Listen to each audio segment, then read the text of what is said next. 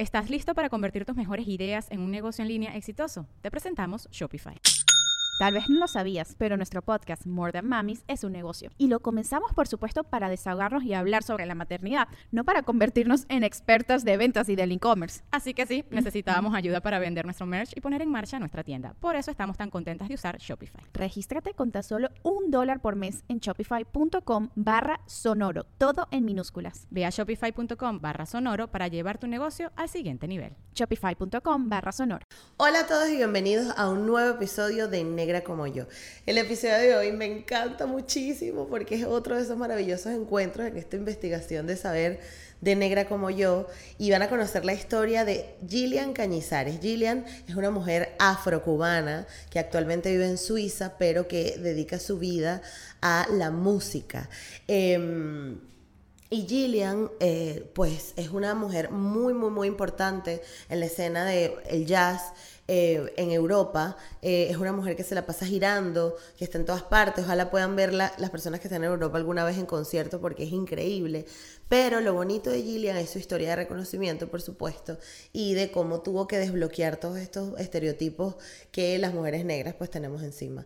Em, así que para mí fue una entrevista excepcional, de verdad estoy muy agradecido con Gillian por, por haber participado en el podcast y eh, bueno, espero que la disfruten mucho. Antes de irnos, recuerda suscribirte, darle like, compartir y em, hacer todas esas cosas importantes que se necesitan hacer en YouTube para poder eh, tirar para adelante con este proyecto, eh, que estamos disponibles en eBooks, Anchor, Apple Podcast y Spotify, por si lo quieres escuchar solo en audio, y que tenemos un Patreon donde puedes aportar todos los meses para apoyar este proyecto y que además estoy en todas las redes sociales como negra como yo. Así que disfruten mucho de este episodio y nos vemos en el próximo. Chao. Esto es Negra como yo un espacio único que nació para motivarnos a valorar el cuerpo que somos, crecer nuestra autoestima y hablar de negritud latinoamericana. De nacer, negra como yo. Y hoy en Negra como yo nos acompaña la señora Gillian Cañizares. Bienvenida, Negra como yo. Gracias, amor. Gracias por invitarme. No, mira, yo muy honrada, em, quiero contarte cómo te conocí, porque yo estaba investigando sobre un ritmo afrovenezolano que se llama, em, ay, ahora no me acuerdo. Ahora se me olvidó. Qué horror, qué pena, porque sabes como cuando se te va la palabra. Kitiplas, Kitiplas, Dios mío. Ah, el, el instrumento Kitiplas, sí. Exactamente, yo estaba investigando sobre el Kitiplas y sabes como cuando entras en este loop de internet que saltas de un perfil al otro, un perfil al otro, y como que yo estaba viendo un hombre en Francia que estaba tocando Kitty Pla, con, le estaba dando clases a un venezolano, ese venezolano tenía un canal de YouTube y en ese canal de YouTube salías tú. Eh, era Omar Sosa y tú salías en el canal de YouTube de Omar Sosa o te mencionaron de alguna forma y, es Gustavo Valles que estaba tocando. Gustavo Valles, venezolano. Exactamente, exactamente. Así fue el salto de, internet. Entonces yo dije, me pareció interesantísimo porque em, básicamente este tipo de perfiles son los que me gusta, em, de los que me gusta hablar en Negra como yo, porque em, yo me conecto y me gusta hablar de la negritud, pero desde la parte de sentirnos orgullosos de lo que hemos logrado hasta ahora, a pesar de que hayamos tenido una historia de mucha tristeza, mucho dolor, pues con todo y eso tú te has podido abrir paso en la música, este, siendo mujer, siendo cubana y todo lo que, todo lo que habla de ti. Entonces yo quiero conocer esa historia y, o quiero compartir esa historia con las personas que nos escuchan. Y de las primeras cosas que me interesa saber de ti es dónde creciste y cómo fue tu infancia. Bueno, crecí en La Habana, en Cuba. Eh, Siento que soy muy afortunada, de verdad que me siento muy afortunada de haber nacido en un país como Cuba, donde la música, el baile, eh, la cultura es tan rica.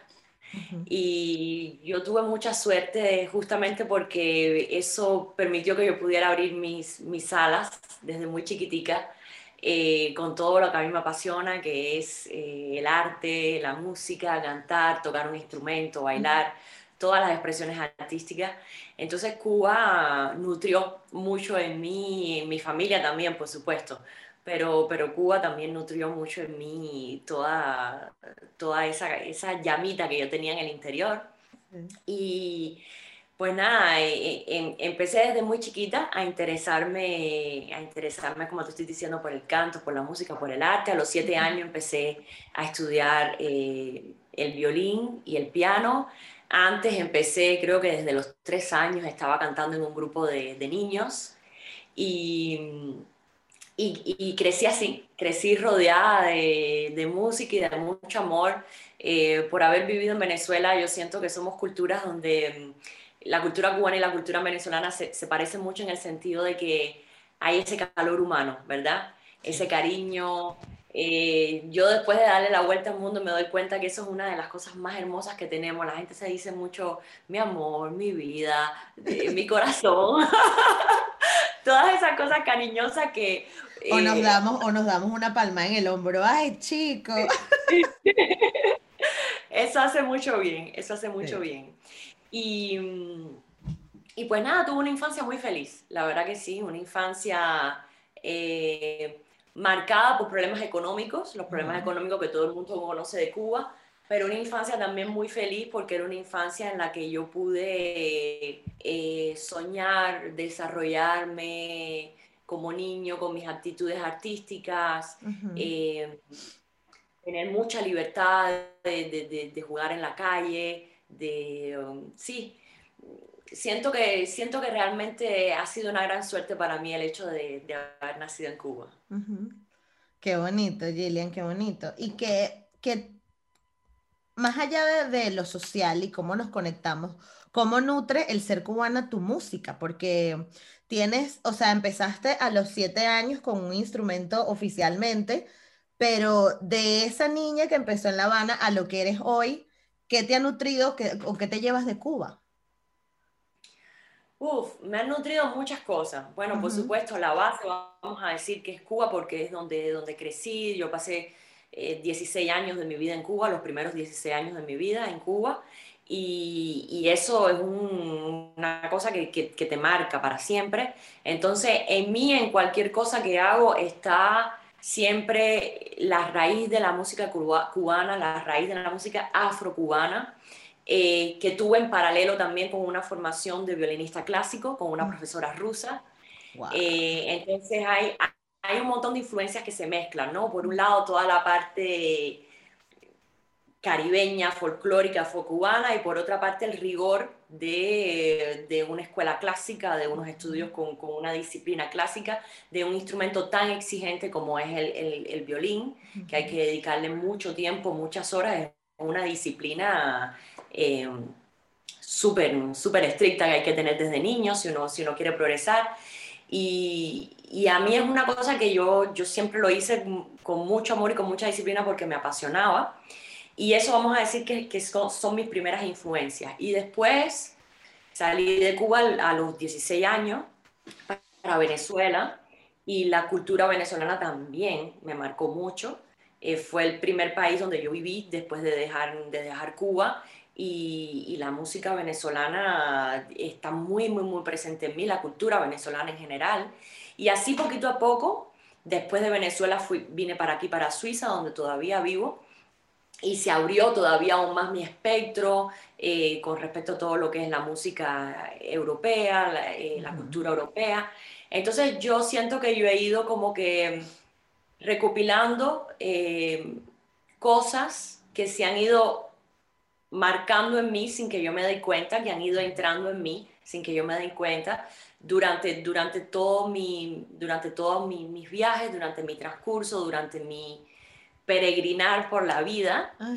y, y, eso ha hecho esta, esta fusión que, que, soy yo hoy misma y que, y que esta fusión que es mi música, em, donde hay muchas cosas que se entrelazan, ¿no? Es como, yo siempre tengo la impresión que es como una trenza que haces que vas como que mezclando, es una sola unidad, pero hay varias cosas que se mezclan y que se, se, se enlazan la una con la, con la otra. Y así yo me siento adentro y así siento que también es mi música. Qué bonito. Qué bonito.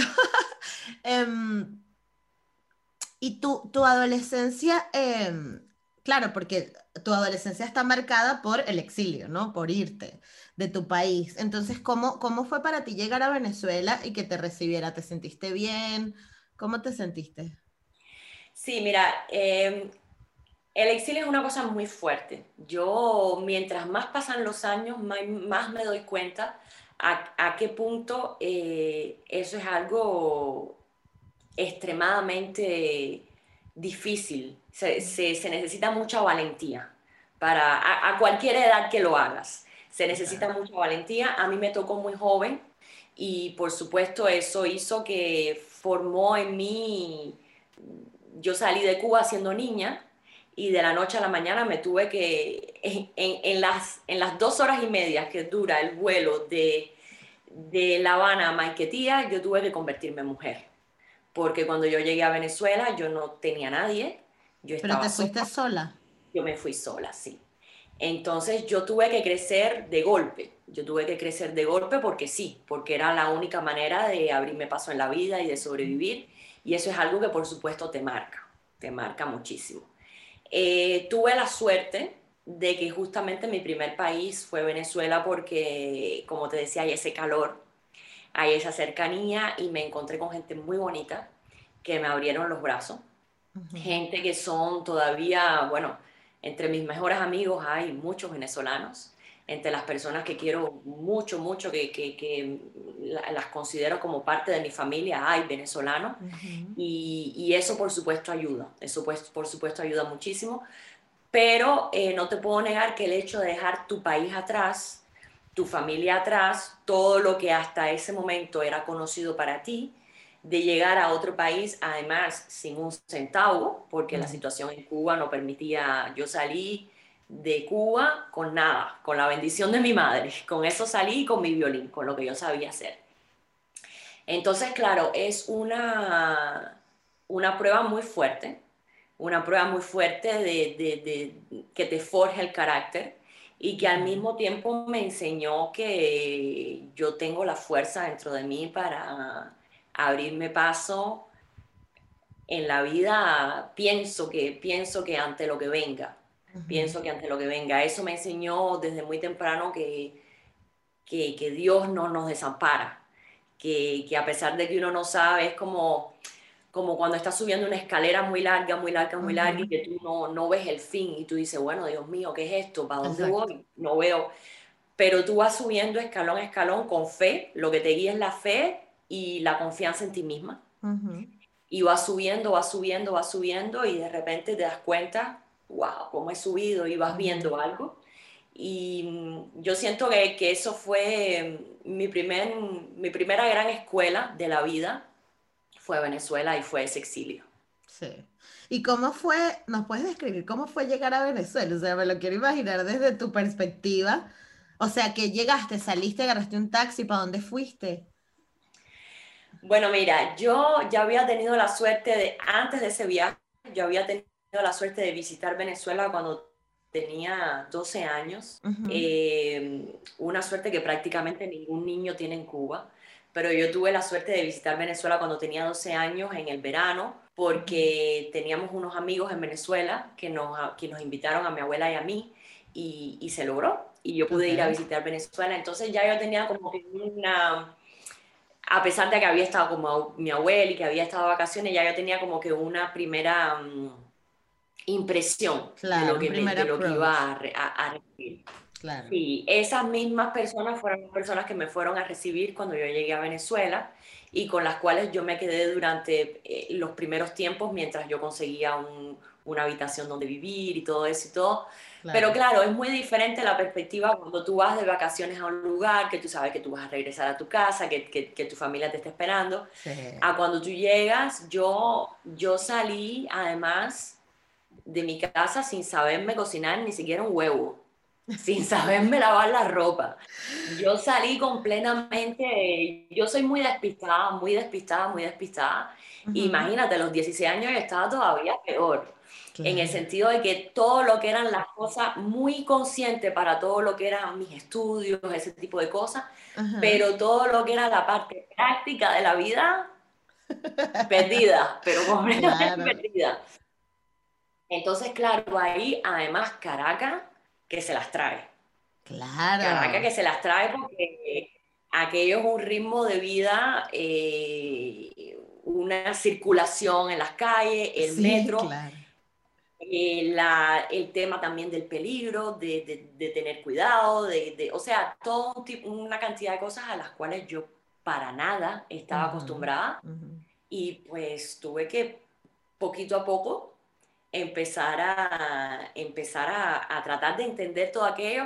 Lo bueno es que cuando uno sale muy joven también, uno tiene una capacidad de adaptación muy grande. Sí, eso, eso te iba a decir, sí, sí, sí, total. Uno se adapta y más cuando, me imagino que fuiste al sistema, ¿no? Fuiste a, a, trabajar con el sistema de orquesta, claro. Entonces, me, llegas a un entorno donde, bueno, si esto funciona así, tú dices, bueno, si todos mis amiguitos van para allá, yo voy para allá, ¿no? Así mismo, Exacto. Y enseguida, enseguida tuve, me hice, me hice muy buenos amigos. Eso de estar en el sistema es una cosa fabulosa.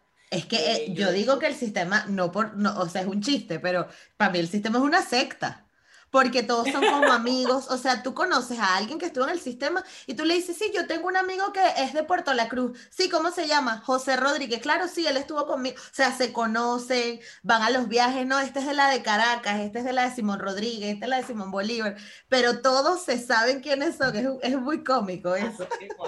Sí, sí, Así mismo, ¿no? y eso, eso, eso ayuda mucho, eso me ayudó mucho al principio porque la verdad que además de yo tuve la suerte en Venezuela de estudiar con, con, el maestro del Castillo en la Academia Latinoamericana de Violín, para eso fui. Y que el maestro del Castillo realmente es un tremendo maestro, a quien yo le debo muchísimo. Entonces fue una experiencia muy bonita, la verdad. Muy, muy, muy, muy, muy, bonita, loca, loca, loca, completamente. yo digo, pero Dios mío, qué clase de locura, ¿no? Yo tuve de, de hacerlo, pero, pero no me arrepiento. Claro. Y luego cuando te fuiste a Suiza, ¿cómo fue? Em, a Suiza llegué en el 2000, estuve, estuve apenas, yo llegué a Venezuela exactamente en octubre del 2017 y estuve dos años y medio, dos años y medio antes de que se cumplieran los tres años, ya yo estaba, yo estaba aquí en Suiza. Mm, eh, también por, por, una oportunidad de una beca de estudios que, se me presentó. Y bueno, mi sueño al salir de Cuba, estando en Cuba y al salir de Cuba, mi sueño siempre fue eh, desarrollar mi arte, convertirme en la mejor violinista posible. Eh, en ese momento yo tenía en mi cabeza que yo iba a ser una violinista clásica, entonces claro, eh, al ser violinista clásica era como que un poco lógico, al querer ser violinista clásica era como que un poco lógico eh, venir aquí en Europa donde, donde el desarrollo de, de, la música clásica y de esta... Es bien importante, sí. Muy importante. Sí. Y entonces ahí fue un shock en el sentido de que sí, ahí sí cambia todo. Cambia el idioma, cambia el clima, cambia el, el calor mi amorceo, ya no hay mi amorceo, ya no hay... Ahí sí cambia todo. Entonces eso fue... Em, yo además llegué aquí sin, sin hablar el, el, francés, yo llegué aquí sin hablar el idioma, o sea que lo, lo tuve que, lo aprendí aquí, lo aprendí aquí. Eh, y eso también al principio es muy, muy difícil, ¿no? Cuando llegas a un país y no, no, no hablas el idioma en el que la gente comunica, eh, son todos desafíos, ¿no? Son todos desafíos, pero... Porque aparte estás aprendiendo, o sea, estás estudiando el violín, pero al mismo tiempo estás aprendiendo un idioma, estás entendiendo una cultura y, y la, o sea, estudiar música es muy exigente.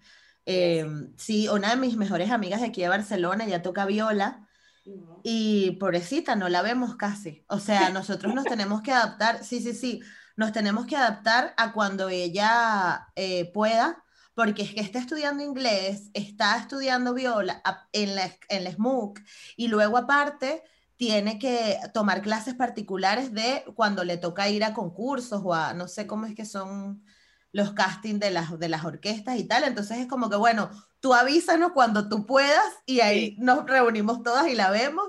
Y que estás bien, si estás comiendo, ok, perfecto, porque lo que haces es estudiar y dormir, estudiar y dormir. ¿Estás listo para convertir tus mejores ideas en un negocio en línea exitoso? Te presentamos Shopify. Tal vez no lo sabías, pero nuestro podcast More Than Mamis es un negocio y lo empezamos por supuesto para desahogarnos y hablar sobre la maternidad, no para convertirnos en expertas de ventas y del e-commerce. Así que sí, necesitábamos ayuda para vender nuestro merch y poner en marcha nuestra tienda. ¿Y cómo suena con Shopify?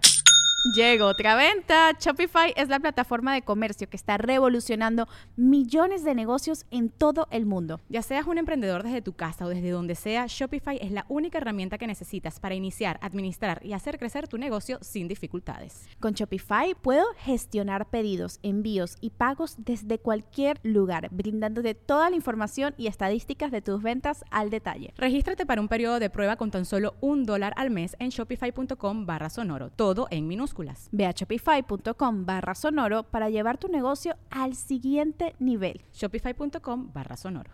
Asimismo, de mis amigos de infancia también se burlan porque a veces cuando hablamos me dicen, pero tú no te acuerdas de esto. Y yo digo, yo no, no me acuerdo. Y dicen, ah, claro, tú estabas estudiando, no te acuerdas.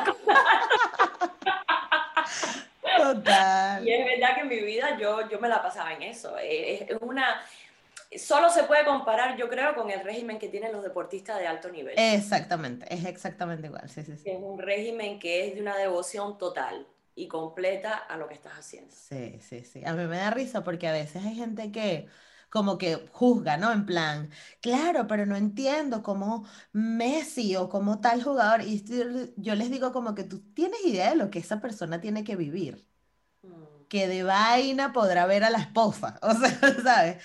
Porque es una locura, porque es una presión, es hacer prensa, es... Y, y, me imagino que en tu caso, ahora, en donde estás ahora, será igual, ¿no? O sea, tú tienes que, aparte de todo lo que tienes que aprender como música, aparte, métele la prensa, métele las relaciones públicas, métele la gestión administrativa de tu proyecto. O sea, es muy exigente, es muy exigente. Pero así tendrá que ser la pasión que te vale verga y tú vas y lo haces todo. Así mismo es. Eh, la, la, gente no se imagina cuando uno se sube en el escenario. Cuántas cosas uno puede haber pasado. Eh, no solamente, ya olvidemos todos los años de estudio y de preparación y la SOR y todo esto que tú acabas de decir, pero en el mismo momento, por ejemplo, de una gira, que tú tienes que, te levantas a veces a las 4 de la mañana para coger el avión, eh, dormiste poco porque la noche anterior tocaste y, terminaste a las 12, 1 de la noche y, lo que dormiste fue lo que dormiste. Te levantas, te pasas el día viajando, llegas, te da apenas tiempo a dejar tu maleta en el hotel, bañarte, prepararte, comer, no viste nada de la ciudad, sales a tocar con jet lag, con los cambios de horario, es una cosa que es completamente físicamente muy exigente, psicológicamente, ni te digo, eh, sin ver muchas veces a, tu familia, a tus seres queridos. Y la, la, gente no se da cuenta. A veces cuando uno se sube en el escenario, eh, lo que uno puede estar viviendo em, de cansancio psicológico, físico, mental, emocional, pero bueno, es como tú dices, la pasión que nos lleva, la pasión es más grande, el amor por lo que hacemos es mucho más grande que todo el resto, pero es verdad que eso nada más se puede hacer cuando, cuando tienes esa, cuando tienes esa devoción, ese amor, esa, esa cosa tan que nada. Pero a ti sí te compensa, o has tenido en algún momento ganas de decir, mira, ya estoy cansada, o sea, ya no quiero, me quiero acostar a dormir. ¿Tienes esos espacios para ti? Mira, yo siento que es una gran suerte poder hacer lo que yo hago. Yo he luchado muchísimo en mi vida para llegar hasta donde estoy. Eh, todas las personas han tenido que luchar para llegar hasta donde están, pero bueno, por razones obvias, como, como, como tu podcast lleva este nombre también, sabemos que el hecho de ser mujer no es fácil, sabemos que el hecho de ser mujer negra no es fácil, tocando un instrumento que la gente decía, pero tú eres violinista. En, eh, en, Cuba se toca violín, me decían al principio, en Cuba... Eh, y que no, en Cuba solo tomábamos maracas y tambores. Exactamente, era una cosa... Me acuerdo una vez, voy a hacer un pequeño paréntesis, porque una vez fue a un, a un yo estaba buscando para comprar mi violín porque yo salí con un violín muy malo de Cuba y, y en un momento determinado estaba haciendo la búsqueda para comprar el, un violín de calidad. Y me acuerdo que entré a un, a un luthier en París eh, para probar instrumentos. Y claro, entro yo, así como tú me ves, con, con mi look, y, le pido que por favor que me que quisiera probar unos violines. El señor eh, me da un violín que aquello era una lata de sardinas. Era un violín para un, ni siquiera para, vaya, menos que principiante. Era una cosa así. Yo lo toco y yo digo, pero ¿qué cosa es esto? Le pido muy amablemente, por favor, ¿me puede dar otro violín de mejor calidad para probarlo? Me da otro violín también, fatal, fatal. Y eh, yo ahí me, me, quedo pensando, digo, ¿por qué me está dando? Yo veía, yo veía que él tenía violines que estaban expuestos, que eran de muy buena calidad, y decía, ¿por qué me está dando estos violines que son tan malos? ¿Qué es lo que pasa? Y digo, bueno, a lo mejor yo no le especifiqué que yo soy músico profesional, violinista profesional, déjame decírselo. Y le digo al señor, eh, mire, yo soy músico profesional, y yo estoy buscando un violín con estas y estas características. Eh, y le digo de 1825, le digo de 1825 porque era el año del violín que yo estaba tocando en esos momentos, que me había prestado una fundación. Y el señor me saca en esos momentos un violín que valía 1825, que para un violín es como, como si te digo 3, 3, 3 euros, ¿sabes? 1825 es un violín que es para botar mañana, para hacer leña. Y, y ahí fue que cuando me da ese violín tan malo que él no se da cuenta que yo le estaba hablando del año, no del precio, yo me di cuenta que el problema era un problema que la imagen que yo le reenviaba a ese señor no tenía nada que ver con la imagen que él se hacía de un eh, músico profesional. Claro. Que él lamentablemente no podía concebir que una muchacha con el afro negra como yo fuera músico profesional. Y eso fue una cosa que me marcó muchísimo. Que me marcó muchísimo porque dije, ah, wow, el trabajo que yo tengo es un trabajo doble. Durante mucho tiempo sentí mismo antes de subir al escenario, que yo siempre tenía que probar que no me estaba, que, que no estaba ahí de casualidad. Y he tenido que hacer un trabajo muy grande para salir de ahí. He tenido que hacer un trabajo muy grande para decirme, no tienes que probarle nada a nadie. Simplemente sé feliz. Do your thing. Y vive y toca y olvídate que cada quien piense lo que quiera. Pero durante mucho tiempo yo viví con eso, cargando con eso a mi cuesta de que siempre que subí un escenario tenía que probar que yo sé tocar, que probar que yo no estoy aquí por mi cara linda, ¿sabes? Sí. Y, y, entonces, por eso es que, volviendo a lo que te estaba hablando antes, siento que tengo mucha suerte de hacer lo que hago. He luchado mucho, mucho, mucho para llegar hasta donde estoy, pero es verdad que estoy en una búsqueda de un equilibrio porque no podemos olvidar que lo más importante yo siento, estamos aquí para vivir, ¿no? Entonces, a pesar de que mi función eh, principal, yo siento en esta vida, es de ser a través de la música una mensajera, una mensajera no solamente de belleza, de arte y de música como tal, sino también de, de, mensajes importantes, de mensajes sociales, de, de, toda una cantidad de cosas que, que yo tengo que aprovechar el hecho de tener una voz para hablar de ella pero eso también tengo que dejar como que un espacio también para yo eh, respirar y tener vida y ser una persona, entre comillas, normal, ¿verdad? Y entonces ese es el equilibrio que es difícil de encontrar. Ya, ya, ya, total.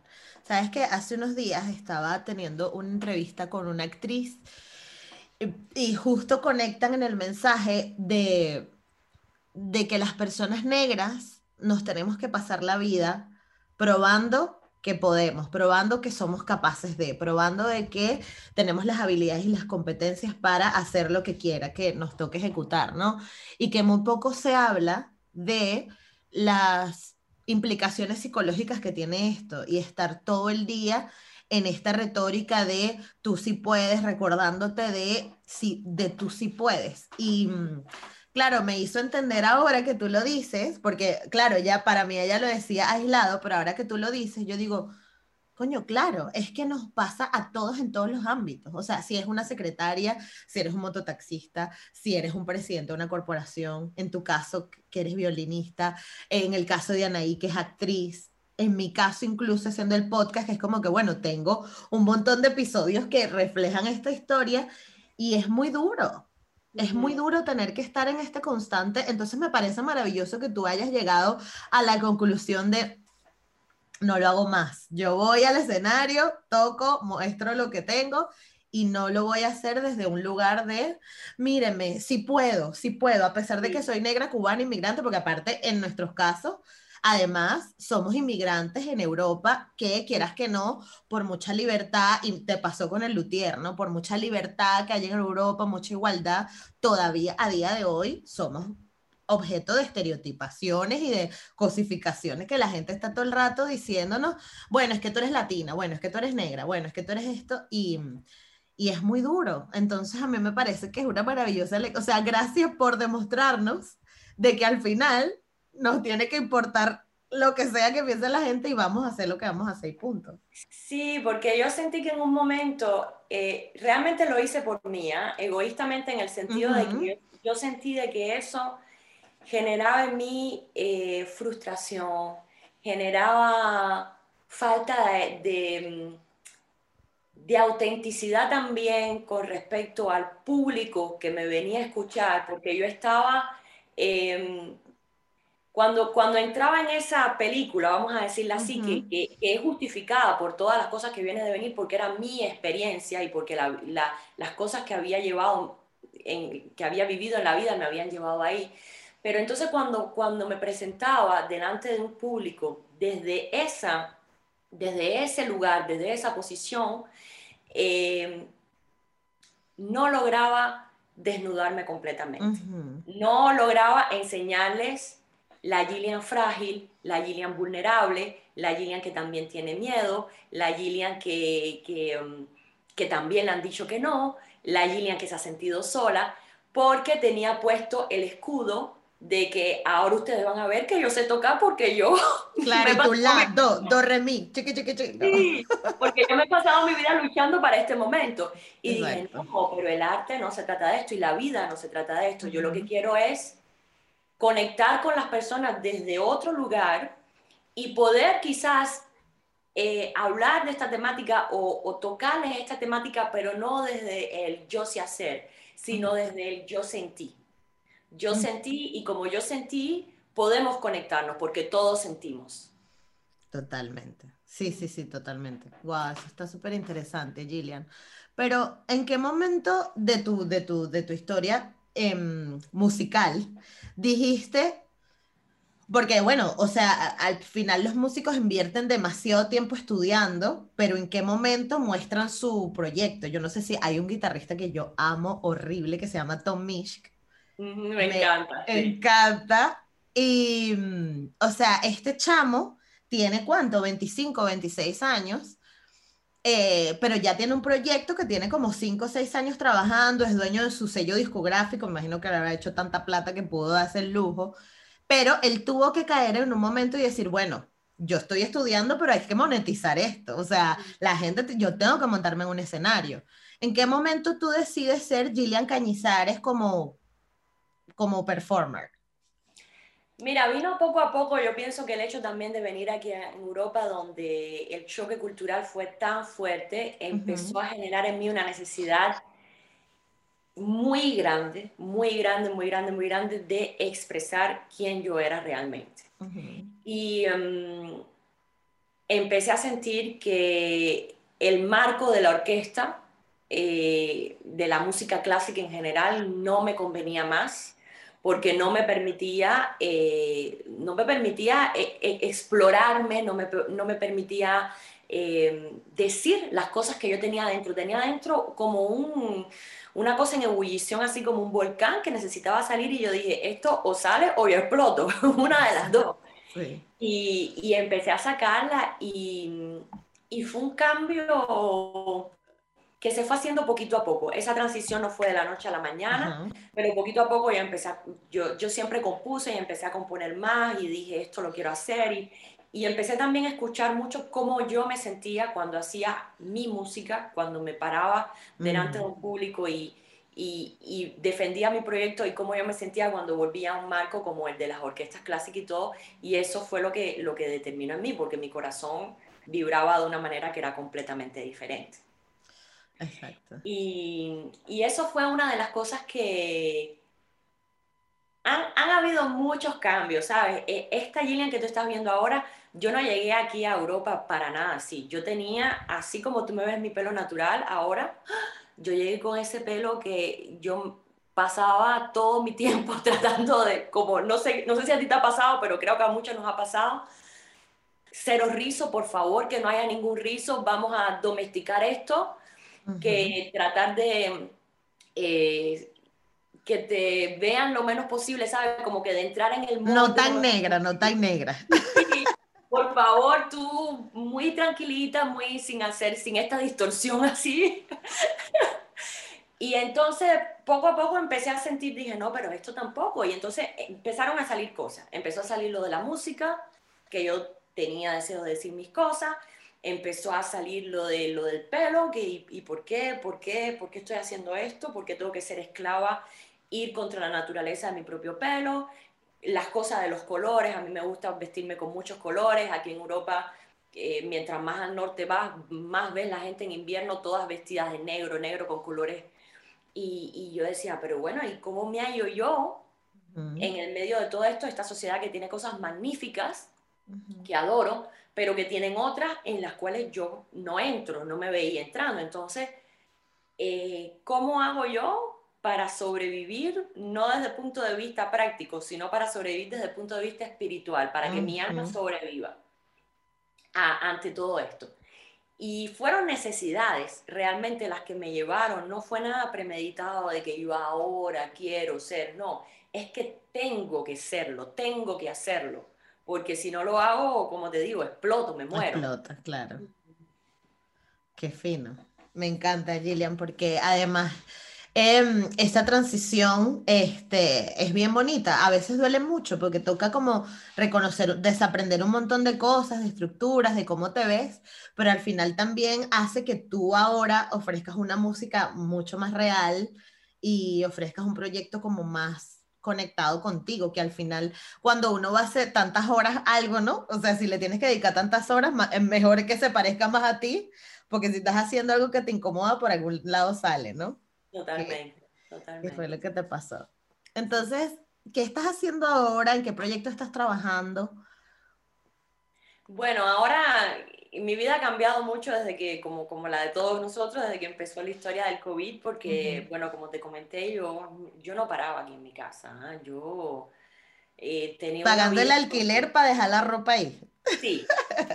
Yo aquí, de verdad, en los últimos dos, dos años y medio, eh, antes del COVID, yo no pasaba más de tres, cuatro días seguidos aquí en mi casa era entrar y salir. En la, en la puerta de mi casa al lado siempre había una maleta que estaba ahí como el resto de los muebles lista para salir y es algo que es maravilloso, pero que era un ritmo, que era, que era fuerte, fuerte y de repente todo se paró así de la noche a la mañana y entonces claro, em, al principio yo me quedé como que vacía, en el sentido de que tenía mucho cansancio acumulado también y de que ¡ah! como que no sabía, ¿no? ¿Qué, qué, qué, qué estaba pasando? Y poquito a poco he ido aprovechando este, esta, esta situación que estamos viviendo, primero para, para hacer cosas que hace mucho rato que no, que no tenía tiempo de hacer, cosas súper simples como eh, plantar girasoles en mi balcón y echarle agua a mis flores todos los días, que eh, cosas tan simples como ir a caminar en la naturaleza todos los días, pasar más tiempo con mis amigos, pero también, por supuesto, estoy, estoy componiendo mucho y estoy, estoy creando cosas nuevas y estoy justamente eh, sacando cosas eh, que he vivido en estos últimos años, cosas intensas, cosas fuertes, em, desde el punto de vista de, emocional como mujer. Em, yo me separé eh, recientemente también con, con, con, una persona que quiero todavía mucho, que fue mi esposo durante 15 años, y eso por supuesto em, es, es, algo que te marca. Entonces, eh, como siempre, mi terapia es la música. la música, el arte y el baile, y estoy, estoy, estoy expresando todo ese proceso, las cosas lindas, las cosas difíciles, las tristezas, las alegrías, los miedos, las esperanzas que tengo para mí misma, para, para, el mundo en el futuro, eh, a través de las nuevas composiciones que estoy haciendo. Estoy colaborando también con, con, causas sociales importantes que ahora mismo no las puedo anunciar, pero que pronto, pronto serán anunciadas. Eh, y que son, es algo que yo, que yo quería hacer desde hace mucho tiempo, que es poner mi voz y mi música al servicio de, de causas más grandes que, ¿sabes? No, no solamente yo como, como persona, como Gillian Cañizares mismo, sí siento que tengo muchas cosas que decir, pero de poner mi voz y mi arte al servicio de causas más grandes. Y a eso estoy dedicando mi tiempo. Y, yo, yo, doy clases también de violín. Tengo la suerte de, de, dar clases de violín y eso también es algo muy... Y eres como tu profesora rusa. Mira, creo que he tratado de agarrar lo mejor de ella y muchas cosas que son mías, porque por supuesto yo no, a pesar de que le debo muchísimo, muchísimo, muchísimo, yo siento que mm, mi visión con respecto a la de ella varía en el sentido de que ella realmente era una profesora que estaba focalizada en crear violinistas de gran nivel y lo lograba, era maravilloso. Y yo siento que mi misión, por supuesto, si siento que alguien tiene potencial de ser un violinista de, alto nivel, y de, hecho tengo algunos que es, es, maravilloso trabajar con ellos, pero también tengo personas, niños sobre todo, con los cuales yo veo mi trabajo como yo lo que quiero crear son seres humanos con conciencia. Okay. Y entonces, a través de la música, a través del violín, a través del, trabajo con un instrumento tan exigente, pero tan sensible también como el violín, yo eh, exploro con esos niños eh, su mundo interior, eh, el mundo que, no, que, está con nosotros pero que no es tangible, el mundo, vamos a decir, más sutil de los sonidos, de la espiritualidad, de toda una serie de cosas que también muchas veces olvidamos en, en nuestra sociedad tan materialista. y, y, yo siento que mm, si yo logro que esos niños el día de mañana tengan una relación a la música y al mundo en general, que sea desde la compasión, desde la escucha, desde, desde la energía positiva, yo siento que yo habré hecho mi trabajo. Qué bonito. Ay, qué lindo. Yo, yo, te interrumpí porque quería hacer como la broma de la profesora rusa, pero estabas hablando de, de, de lo de dar clases y tal. Y mm, cómo, o sea, si, si, si hay talento, si, si... Dice en, mis alumnos, en los alumnos que Claro, sí, o sea, que has podido ver de las nuevas generaciones que vienen, porque quieras que no, ahora mismo Em, yo siento que también la era digital ha hecho de que mucha gente aprenda a hacer un montón de cosas. No sé cómo pasa en la música, la verdad, pero por ejemplo, no sé, en el mundo del diseño, de la creatividad en ese sentido, ahorita cualquiera hace un curso de, Photoshop y ya en dos semanas de diseñador, ¿no? No sé cómo pasa en la música. Entonces, has encontrado talento, has encontrado gente que, que pueda hacer, ser la generación de relevo. Hay muchísimo talento. Eh, en la música pienso que realmente es muy importante la relación, una relación directa con el alumno, eh, porque son cosas que se trabaja mucho con la sensación, se trabaja mucho también con músculos muy sutiles del cuerpo, de las manos, de los brazos, etcétera, y que eso realmente hay que tocar al alumno, hay que hacerle sentir cosas, es una cosa que digital es difícil.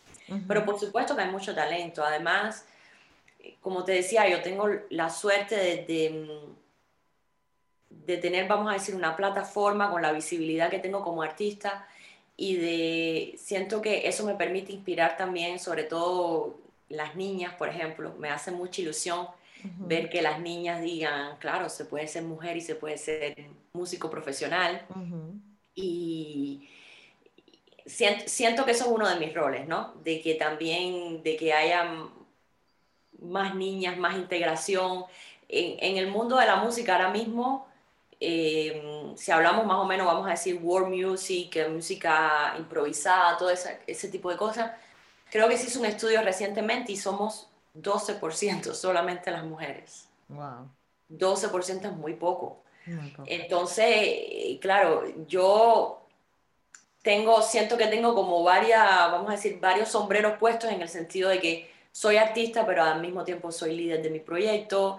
Eh, o sea, hay, hay, un montón de, hay un montón de, de aristas, de, de perspectivas que podrían ayudar a las nuevas generaciones a decir, pero bueno, pero si ella lo hizo, ¿por qué yo no lo voy a hacer? Porque lo que nos hace falta es ejemplo, ¿no? Representación. Entonces, eso me hace mucha ilusión, la verdad. Qué cool, qué cool. ¿Y mm, hacia dónde, hacia dónde estás enfocando eh, tu carrera ahora?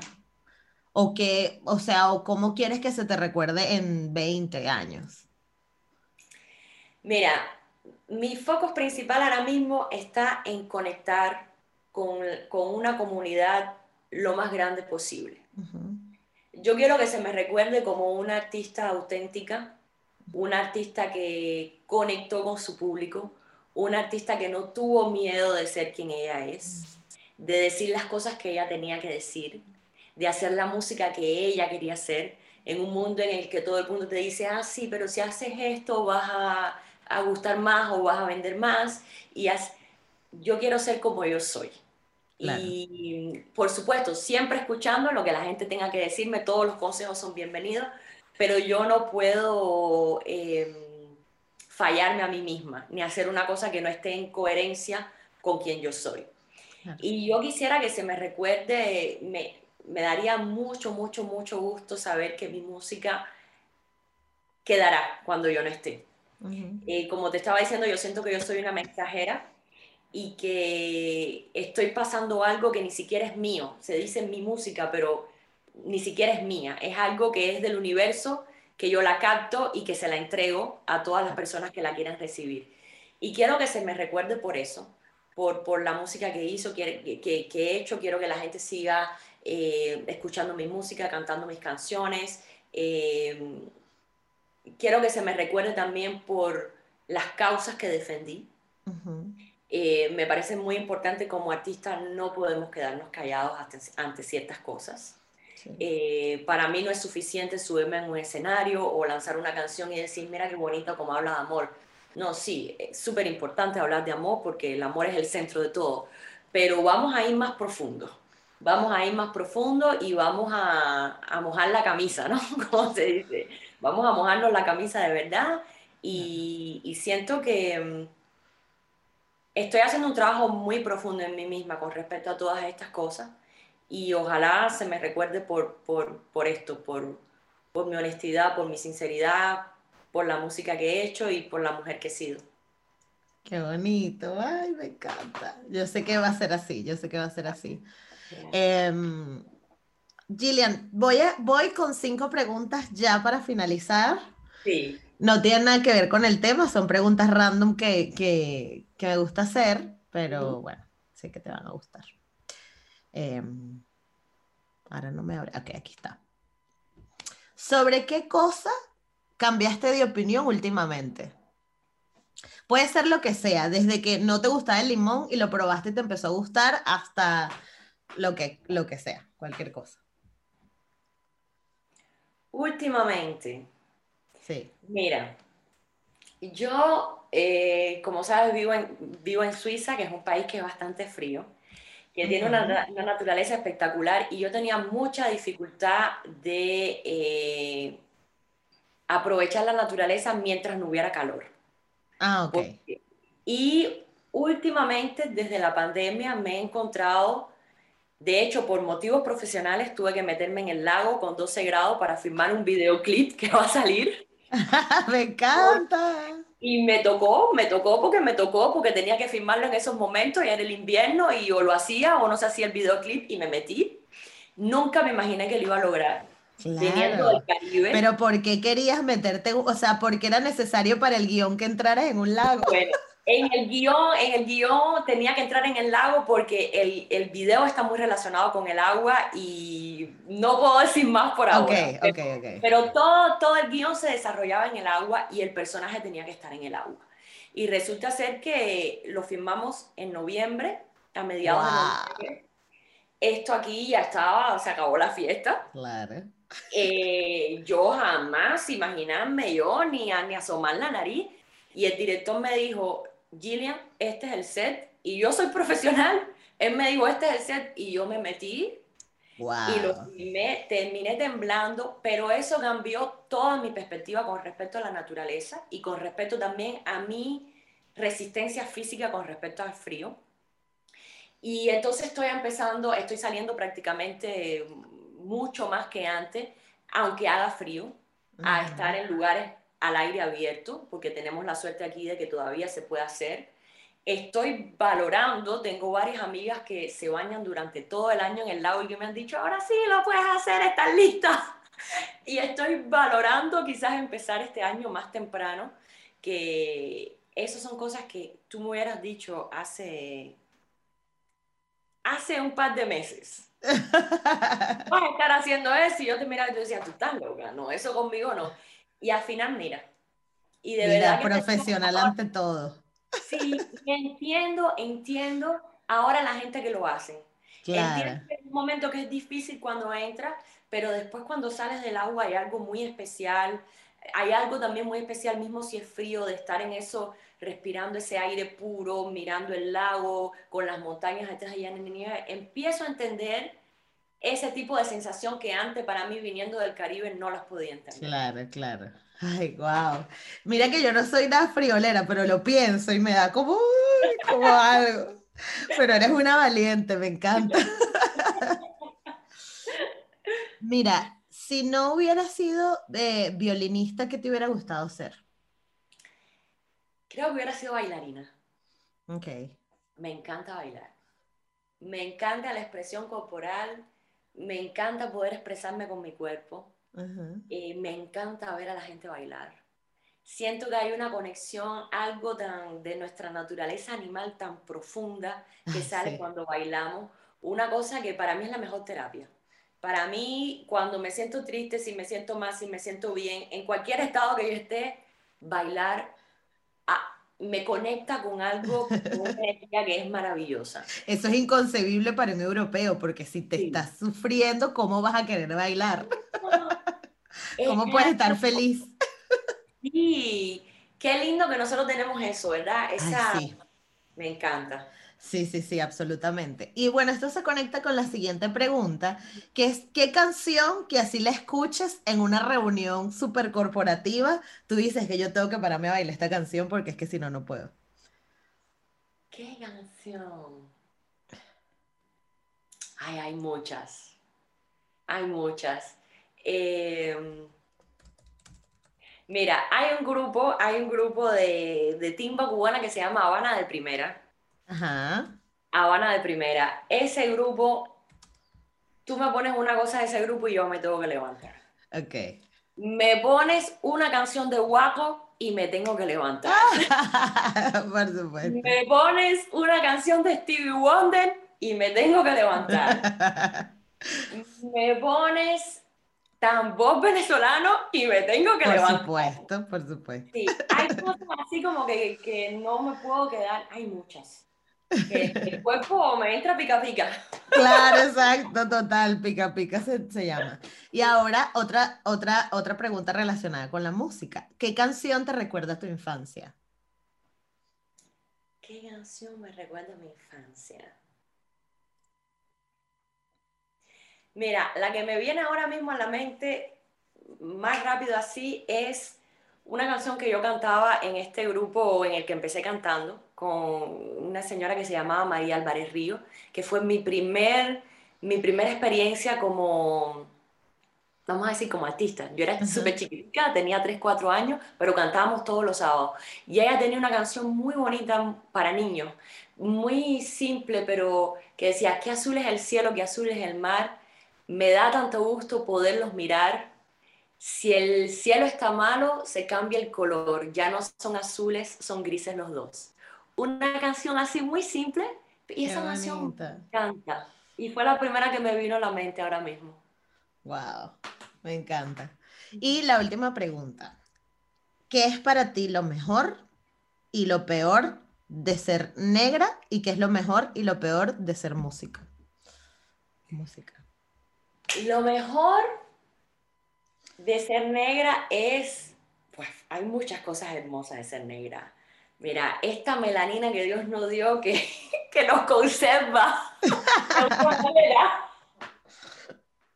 Es un gran don, el ADN de nosotros, el ritmo que tenemos.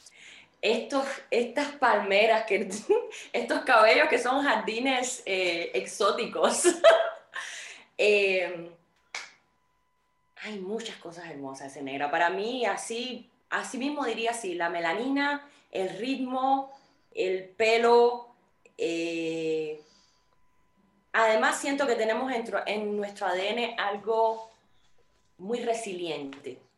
Nosotros los negros tenemos una cosa de que nos levantamos, nos levantamos, nos levantamos y nos volvemos a levantar.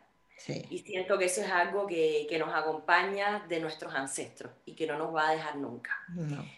Eh, lo peor es que tenemos la vida más dura que el resto de las personas porque lo, lo peor es la falta de derechos.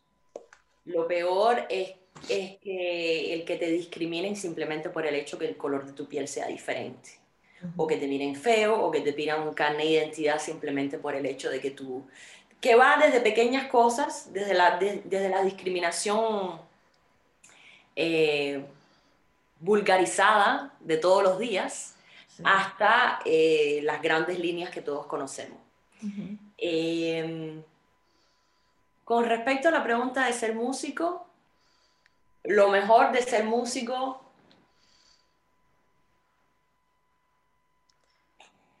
yo diría que casi todo. Casi, lo mejor de ser músico es todo. Es una gran suerte. Yo si vuelvo a nacer, por favor, músico de nuevo. Me encanta ser músico. Hay una, una sola cosa que pienso que es muy, muy, muy, muy, muy difícil y es que somos personas extremadamente sensibles, los músicos. Yo diría los artistas en general.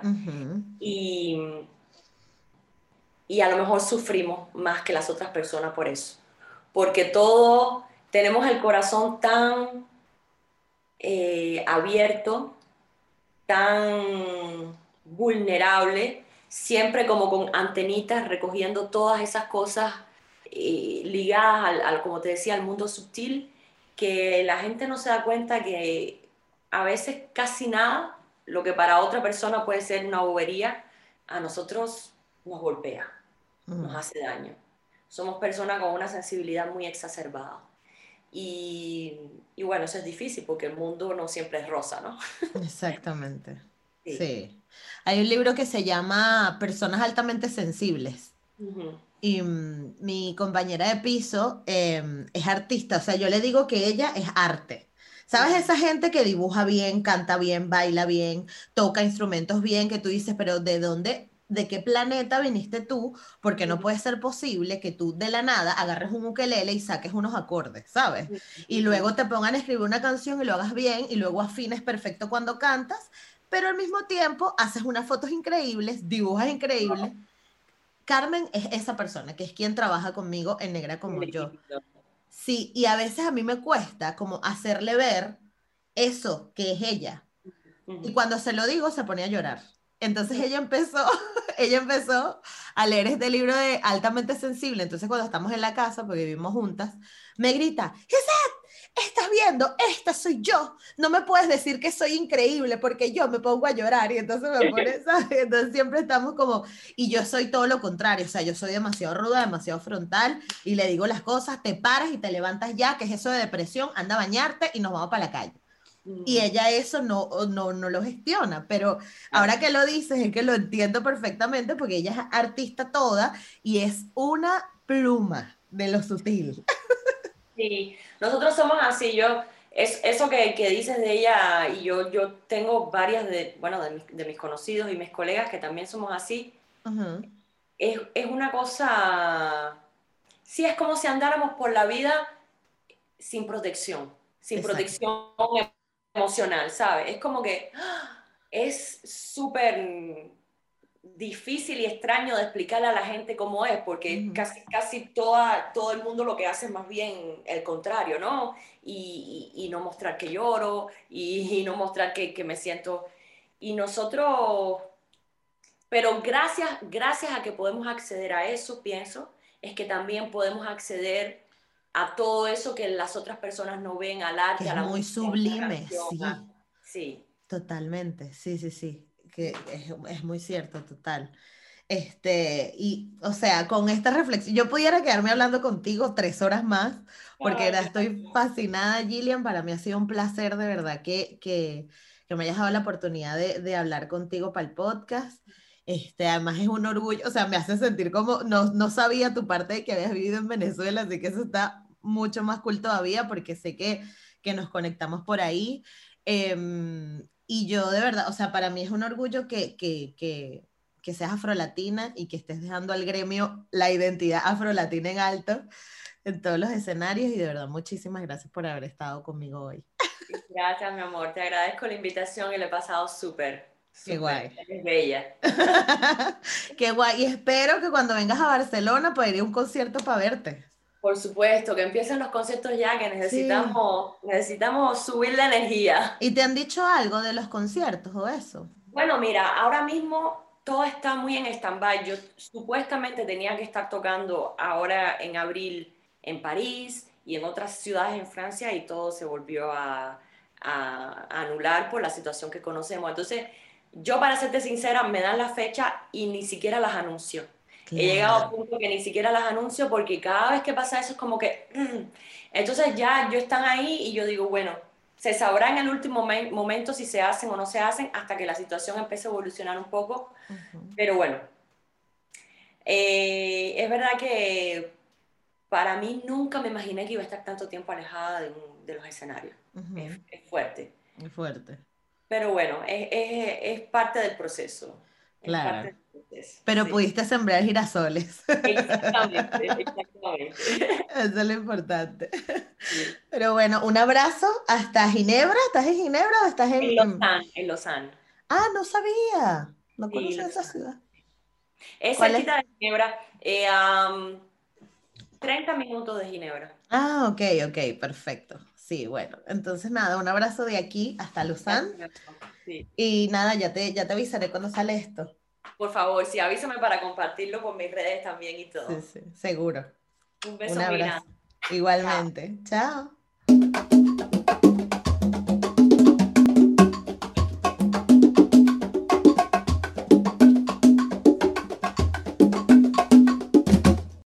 ¿Y tú sabes cuál es tu peor error?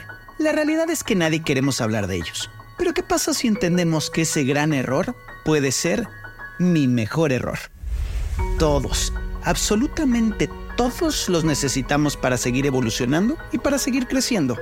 Así que en este podcast te invito a explorarlos a través de invitados espectaculares. Esto es Mi Mejor Error, con Dani Merlo. Mi Mejor Error, con Dani Merlo, está disponible en Spotify.